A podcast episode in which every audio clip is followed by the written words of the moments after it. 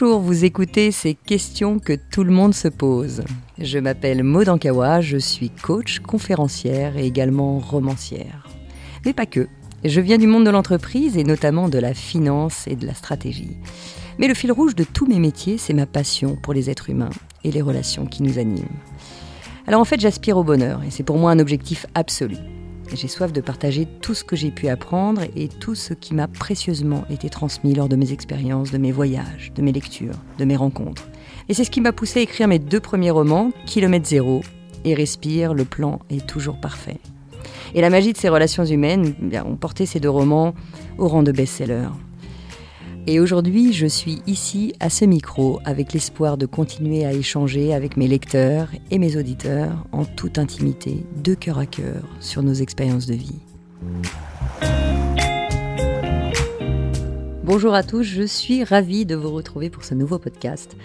Un podcast sur l'auto-sabotage. Alors merci pour tous vos courriers parce que je lis toutes ces lettres et puis je m'aperçois qu'il y a des thèmes tellement divers les uns des autres et encore aujourd'hui, ce thème sur l'auto-sabotage que je n'avais pas abordé et qui effectivement est souvent un problème dans tout ce qu'on entreprend. On a tendance à s'auto-saboter, on a tendance à, se laisser un petit peu envahir par tous ces ressentis euh, qui nous font croire qu'on n'y arrivera pas et que, et que parfois, bah, peut-être que c'est mieux de ne pas y arriver justement. Et on ne sait plus très bien si on a envie de le faire ou pas le faire. On va se concentrer aujourd'hui sur la lettre de Nadia, qui m'a touchée parce qu'effectivement, euh, ce qu'elle peut ressentir, bah, je crois qu'on est nombreux, en tout cas moi je sais que je peux le ressentir aussi. Bonjour Maud, je m'appelle Nadia. Je me suis mise récemment à mon compte pour proposer des soins énergétiques aux animaux. Je sais que ça peut paraître euh, perché pour certains, moi la première, je suis quelqu'un de très discret et je ne sais pas trop comment faire pour euh, faire connaître mon activité. J'ai déjà mis des choses en place, distribution de flyers, site internet, plaquettes. Je me suis inscrite sur les réseaux sociaux alors que je déteste ça et je ne veux pas faire de vidéos pour me faire connaître. En face, des coachs proposent des accompagnements qui coûtent excessivement cher et moi j'attends. D'un côté, j'aimerais que cette activité marche, mais d'un autre côté, j'ai peur que ça marche. Je me demande si ma peur que ça fonctionne est plus grande que mon envie d'aider les animaux. J'ai adoré votre livre Respire. Merci pour tout ce que vous faites pour aider les gens, Nadia. Merci Nadia, merci pour cette lettre, merci euh, pour ce que tu fais. Et puis, j'allais dire la première chose, euh, et on va parler évidemment de cet auto-sabotage, et comme je le disais, de ces moments de doute quand on se lance dans quelque chose. On a vraiment toujours des doutes, bah, déjà parce qu'on ne connaît pas. Mais en préambule, j'aimerais dire que souvent nos peurs sont à la hauteur de nos envies. Hein, c'est-à-dire que quand j'ai vraiment peur en quelque chose, c'est que j'ai vraiment envie de faire quelque chose et, et qu'il y a un enjeu fort pour moi. Donc là, tu te lances dans un nouveau projet euh, sur euh, un thème euh, qui, comme tu le dis, peut paraître perché, parce que tout ce qui n'est pas dans le rituel, dans les habitudes, etc., c'est toujours perché. Donc déjà, tu as double dose de peine, parce que tu te lances dans une activité, ce qui est déjà une nouveauté pour toi, mais en plus dans une activité qui n'est pas forcément très connue, et qu'on peut remettre en doute, etc. Et donc ta peur grandit, mais ton niveau de peur est à la hauteur de, de ton envie profonde. Donc déjà, euh, observe que quand on a très peur, moi je me le dis, hein, quand j'ai vraiment très peur, c'est qu'il se passe quelque chose d'important pour moi. Et donc ça a du sens. Hein. Quand on fait quelque chose qui n'a pas beaucoup d'enjeux, on n'a souvent pas beaucoup de peur. Donc vois bien que c'est normal hein, que tu ressentes ça. Donc la première clé que j'ai envie de partager avec toi et avec vous tous, c'est de comprendre sa peur. Parce qu'encore une fois, il peut y avoir mille peurs derrière la peur. Hein. Dans ton cas, euh, tu peux avoir peur de ne pas réussir, d'être perché, comme tu dis. Euh, tu peux avoir peur de ne pas être prête. Tu peux, euh, enfin voilà, tu vas avoir mille questions autour de ça. Et c'est déjà de comprendre cette peur. Qu'est-ce qu'il y a comme peur derrière cette peur globale de j'ai peur Hein, qu'est-ce qu'il y a derrière? Parce que le simple fait de la définir, de mettre la lumière sur cette peur, il y en a peut-être plusieurs, hein, le fait de ne pas réussir, le fait d'être perché, le fait de qu'on se moque, le fait de, n'avoir aucun client, le fait d'avoir un nom quand euh, je vais parler de mon activité, ben, qu'on va me dire non, euh, non, c'est pas pour moi, etc. Mais tout ça fait que il peut y avoir mille peurs, mais déjà de bien les cibler, ça nous permet de nous rendre compte que bon, finalement, il n'y a pas tant de peurs que ça. Il y en a peut-être 4, 5, 6, 7 mais il n'y en a pas euh, une énorme, euh, un Himalaya à escalader, non, c'est peut-être quelques peurs. Donc, première clé, comprendre ta peur et l'identifier, ou comprendre tes peurs et les identifier. L'émotion de la peur, on en a déjà parlé d'ailleurs sur les émotions, c'est un indicateur. Comme toute émotion, c'est une boussole. Et si on se rappelle le message de la peur, hein, le message de la peur, euh, c'est que la peur nous annonce un danger. Donc, en quoi je peux voir le danger derrière? Parce que là où je suis contre, souvent, c'est de se dire ah bah non, tout ira bien, euh, j'ai peur, mais ça va aller mieux. Non, non, cet excès de positivisme nous aide pas à identifier cette peur. Hein, le tout ira bien, c'est nier finalement qu'il y a un message qu'il faudrait écouter. Moi, je me suis rendu compte dans certains projets, le simple fait d'écouter ma peur, ben, je me suis rendu compte que finalement, j'étais pas complètement prête. Ah, bah ok, si je suis pas complètement prête, ça me permet de, de sentir en moi qu'il y a quelque chose qui est pas prêt et de m'y préparer pour pouvoir avancer. Hein, donc là où je voulais me lancer euh, dans la minute, bah, finalement j'écoute ma peur. Bah, c'est la peur de voilà pas être complètement prête parce que ça je l'ai pas assez travaillé, etc. Bah, très bien, ça me permet de me mettre en action pour trouver la bonne chose. Donc comprendre sa peur, c'est aller vers euh, toujours cette émotion qui n'est qu'une boussole à ce qu'on est en train de vivre. La première clé, c'est de comprendre sa peur, et la deuxième, comme je vous le disais, c'est d'écouter ce message de la peur quel est le danger, de quel danger parle-t-on, qu'est-ce qui fait que euh, j'ai un risque. Et effectivement, hein, quand euh, je vais avoir un nom, quand on va se moquer parce que c'est une activité qui n'est pas connue, bah, c'est mon image qui va être touchée, etc. Mais est-ce que parce que mon image va être touchée, je dois arrêter? Ah, c'est la question qu'on peut se poser. Hein, quand j'ai commencé, à faire des Facebook Live ou, ou même des podcasts, ou bon, j'avais jamais fait de ma vie. Euh, quand j'ai commencé Facebook Live, que ça fonctionnait pas très bien, que le réseau, le machin, le truc. Bah, est-ce que parce que on pourrait euh, me juger, euh, me dire ah bah tiens, je la voyais plus grande, plus petite, plus grosse, plus mec, plus, bah est-ce que je dois arrêter? J'ai le droit de me dire bah oui, je suis en droit d'arrêter parce que j'ai pas envie qu'on me juge. Ou alors me dire, ben non, finalement, je voudrais dépasser ça parce que euh, si ça peut faire du bien à une ou deux personnes, eh bien, j'ai raison de continuer. La question que tu peux te poser, c'est euh, toi qui crois en cette activité, que tu pratiques avec amour, etc. Bah, c'est est-ce que je continue à me dire je pourrais être jugé, on va me prendre pour une perchée, ou alors bah, je sais que dans mon fond intérieur, je vais faire du bien aux animaux et, euh, et j'ai envie de continuer avec ça. Donc vraiment, d'écouter le message de sa peur, ça nous aide vraiment à, ressentir le danger qu'il y a derrière. Et parfois, quand on ne prend pas le temps de l'écouter, on se dit qu'il y a un gros danger et c'est pour ça qu'on panique, alors que bien souvent, hein, derrière la porte de la peur, souvent il n'y a pas grand monde, parce que bah, c'est des peurs que j'ancre en moi, comme le fait d'être jugé, etc. Mais finalement, est-ce que c'est une grosse peur? Ben non, mon projet a plus de sens, donc je vais avancer. Donc comprendre sa peur, écouter le message de sa peur. La troisième clé que j'aimerais partager, c'est aussi de se rappeler que quand on se lance dans un projet, la peur est toujours là. Il n'y a pas une nouveauté sans la peur. La nouveauté entraîne toujours de la peur. C'est fondamental de le comprendre parce que on se dit ah bah oui non mais là euh, moi je pétoche toujours parce que je fais ça. Non non non non. On pétoche parce que c'est nouveau. Quoi que tu fasses, quoi qu'on fasse dans la vie, dès qu'on se lance dans quelque chose, on a peur parce que c'est nouveau.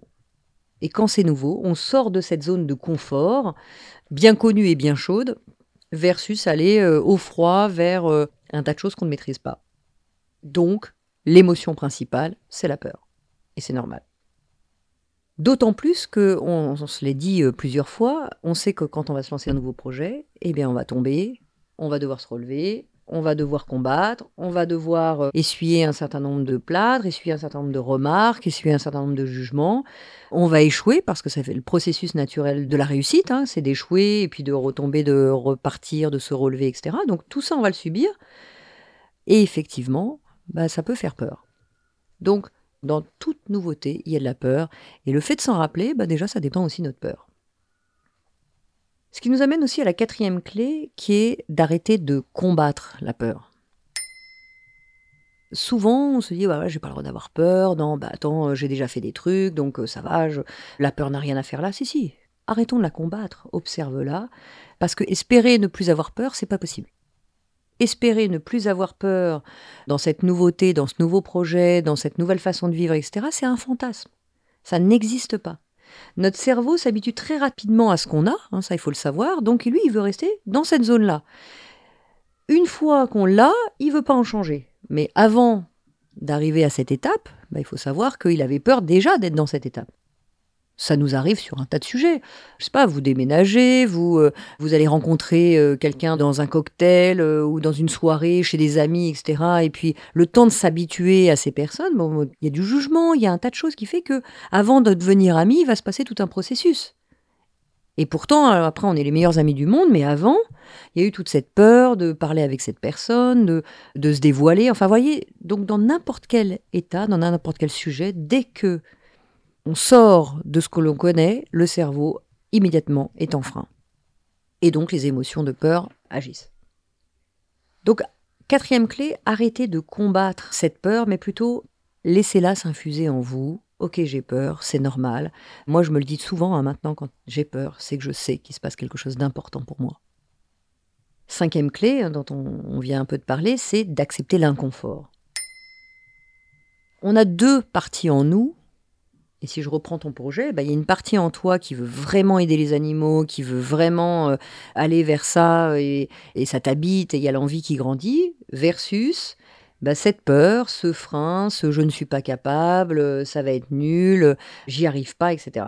Donc accepter cet inconfort de ces deux parties.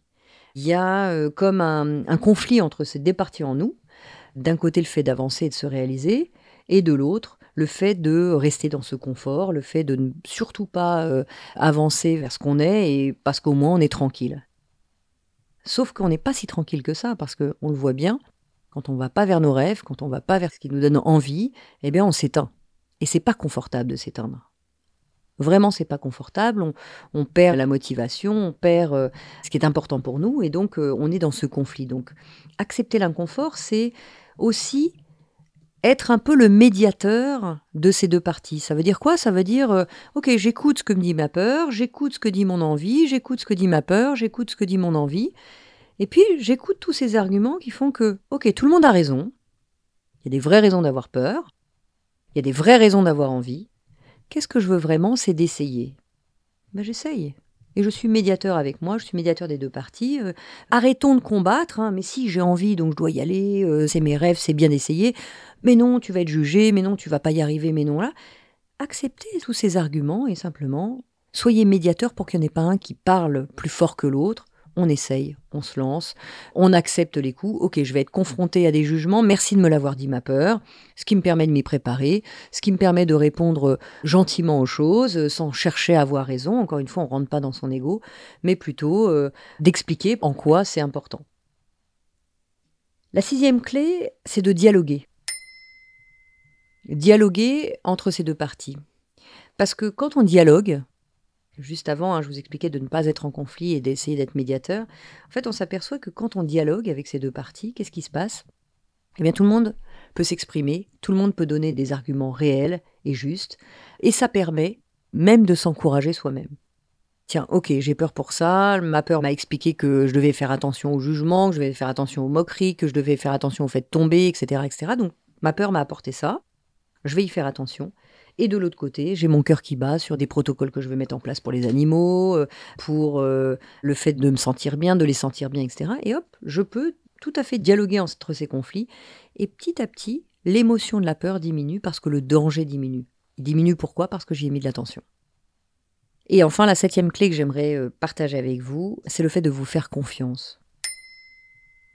On délègue trop cette partie-là aux autres en disant bah je te fais confiance et euh, je compte sur toi sûr, je compte sur toi pour, etc. Bah faites-vous confiance, écoutez ce qu'il y a vraiment en vous. Encore une fois, qu'il y ait des peurs, qu'il y ait des freins, tout ça est normal. Mais qu'est-ce qu'il y a vraiment en vous? Et si je reprends ta phrase hein, dans ce que tu disais, euh, Nadia, sur euh, je me demande si ma peur que ça fonctionne n'est pas plus grande que mon envie d'aider les animaux. Bien sûr que la peur, elle est là et elle est très grande. Mais comme tu l'as dit, tu as aussi envie d'aider les animaux. Donc écoute cette part de toi, fais-toi confiance sur le fait de vouloir aider les animaux. Identifie bien cette peur parce que finalement, elle est plus grande. Pourquoi? Parce qu'elle crie plus fort et elle n'est pas entendue. Et bien souvent, quand euh, la peur est plus forte, c'est simplement parce qu'on ne prend pas le temps de l'écouter.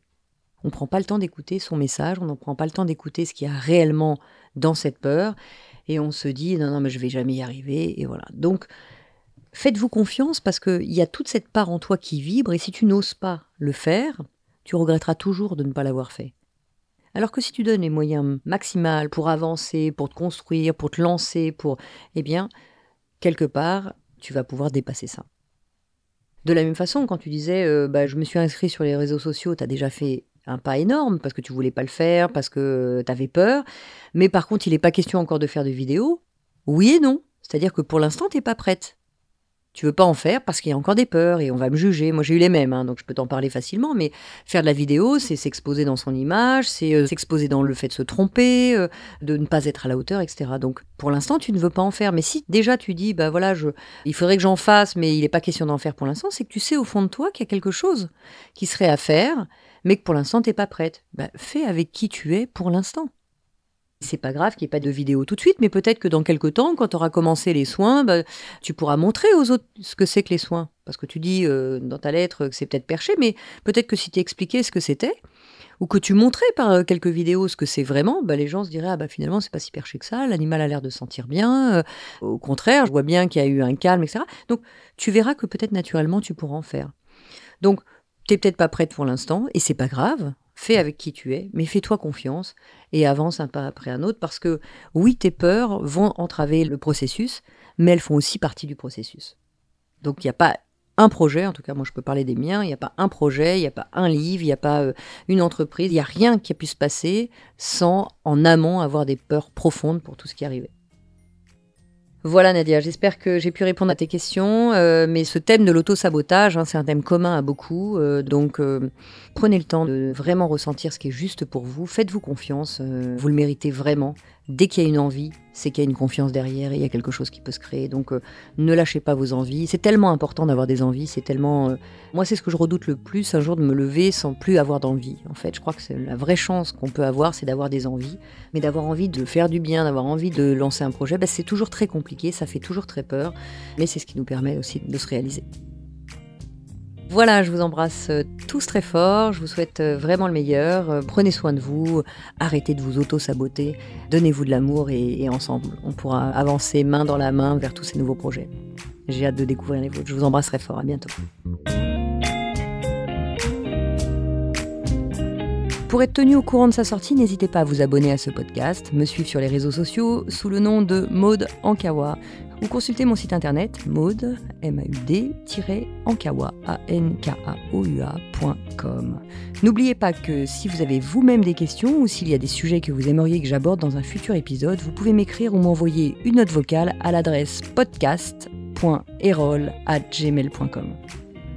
Vous retrouverez toutes ces informations dans le texte de description de l'épisode et je serai ravie, ravie de vous retrouver en librairie pour mes deux romans Kilomètre Zéro et Respire, le plan est toujours parfait. Un grand, grand merci à mon éditeur Erol de m'accompagner dans mon aventure littéraire et de produire ce podcast. Et cet épisode a été réalisé par Margot Roll et Céline Malvaux de l'atelier ENL et monté par Noémie Sudor.